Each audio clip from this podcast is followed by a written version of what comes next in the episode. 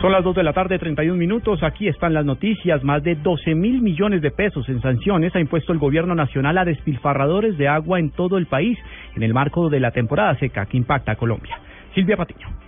El Ministerio de Vivienda ha impuesto multimillonarias sanciones hasta la fecha por cuenta del desperdicio de agua en el país. Así lo anunció el jefe de la cartera, Luis Felipe Nao, quien reiteró que el fenómeno del niño continúa en el territorio nacional. En ciudades ya llevamos más de 12.000 sancionados, el último reporte que tuve hace un mes, y estas sanciones ya superan creo que los 8.000 millones de pesos. El ministro dijo además que continúa el plan de pozos y reiteró el llamado a la comunidad para ahorrar agua. Silvia Patiño, Blue Radio. El ministro de Hacienda anunció que avanzan las investigaciones a los productores de arroz en el país por el incremento del cereal que causó el aumento de la inflación en el mes de febrero. La noticia está en Cali con Nilson Romo. Dijo Mauricio Cárdenas Santamaría que el gobierno esperaba que la inflación en febrero fuera del 0.61%, pero que el alza en el precio del arroz originó que esta fuera de 1.15%. Aseguró el ministro de Hacienda que aún no se encuentran las causas del incremento en el precio del cereal. Ya la Superintendencia de Industria y Comercio está haciendo las investigaciones pertinentes porque no parece haber una causa clara de ese aumento del precio del arroz. Pero será el Superintendente de Industria y Comercio quien dé a conocer los resultados de esas investigaciones, a ver a qué se debe ese aumento del precio del arroz, pero es algo completamente atípico, excepcional. El ministro de Hacienda aseguró que el gobierno nacional está comprometido con una política de mantener la inflación en puntos bajos y que no va a permitir especulaciones en productos de la canasta familiar. Desde Cali, Nilson Romo Portilla, Blue Radio.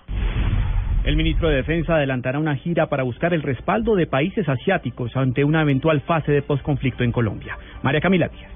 Hola, buenas tardes. En compañía del comandante de la Fuerza Aérea Colombiana, del jefe de ingenieros militares del Ejército y del segundo comandante de la Armada Nacional, el vicealmirante Rodolfo Amaya, el ministro de Defensa Juan Carlos Pinzón viajó a Corea y a Japón en las últimas horas. La visita se desarrollará a lo largo de esta semana, en donde los temas principales radicarán en la presentación de los avances de materia de seguridad en Colombia, en donde el país se consolida como aliado en la región en la lucha contra las amenazas comunes en materia de seguridad, como el terrorismo. También tocarán los temas de preparación para atender y prevenir desastres naturales relacionados con seguridad marítima y crimen organizado. La idea, según fuentes del Ministerio, también es mostrar el proceso de transformación de la fuerza pública en Colombia y compartir experiencias y lecciones aprendidas tanto en América como en Asia. María Camila Díaz, Blue Radio. Desde el Partido Conservador hacen un llamado al gobierno de los Estados Unidos para que no libere a alias Simón Trinidad. Carlos Alberto González.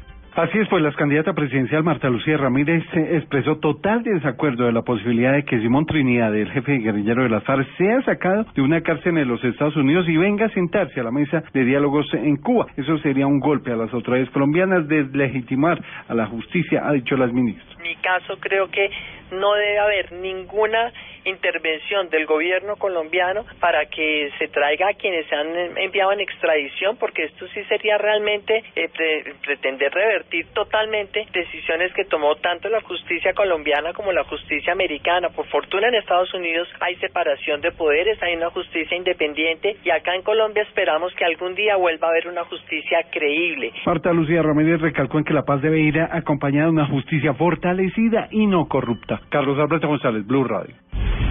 Dos de la tarde, 34 minutos. En Noticias de Bogotá, el distrito negó que se hayan perdido recursos en la construcción de colegios y jardines infantiles en la capital del país, como lo advirtió la Contraloría Distrital.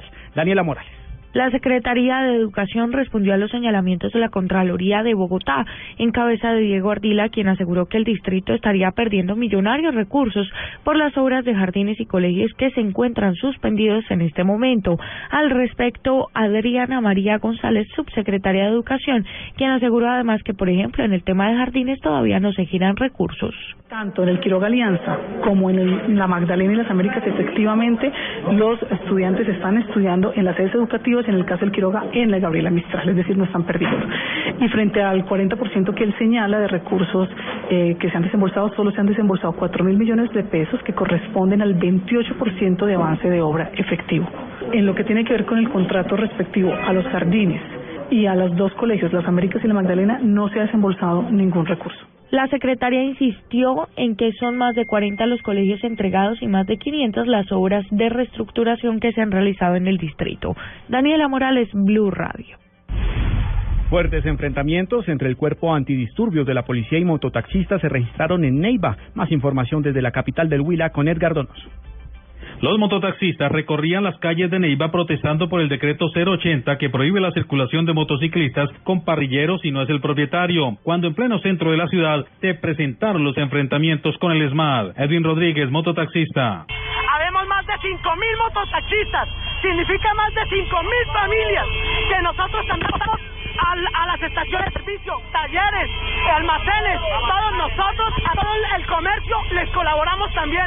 Necesitamos colaboración para nosotros porque nosotros y nuestras familias van a aguantar hambre con ese decreto. Algunos de los mototaxistas se amarraron a postes de la catedral del centro de la ciudad. Hasta el momento se desconoce el número de heridos lesionados y capturados y se está a la expectativa del pronunciamiento de las autoridades.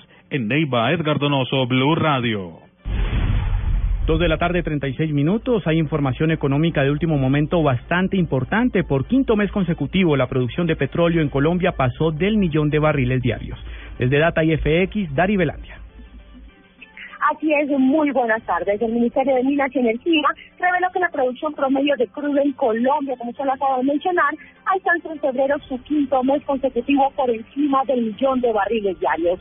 Según cifras preliminares, en febrero de este año fueron producidos un millón veintisiete mil barriles de petróleo por día, en donde la producción de Ecopetrol y asociadas se mantuvo en 840 mil barriles diarios, cifra similar a lo producido en enero de este año. El Garibelandia de DataYTX.com para Blue Radio.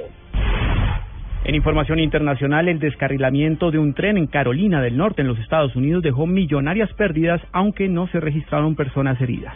Miguel Garzón.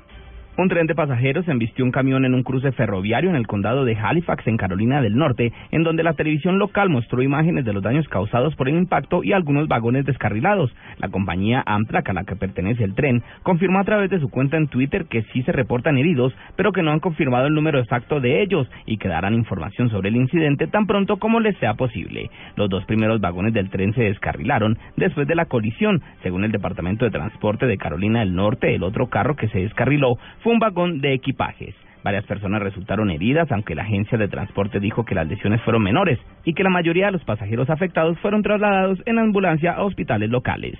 Miguel Garzón, Blue Radio. En noticias de la tecnología, el gigante Apple presentó una nueva MacBook más delgada y de color dorado. Juan Esteban Silva.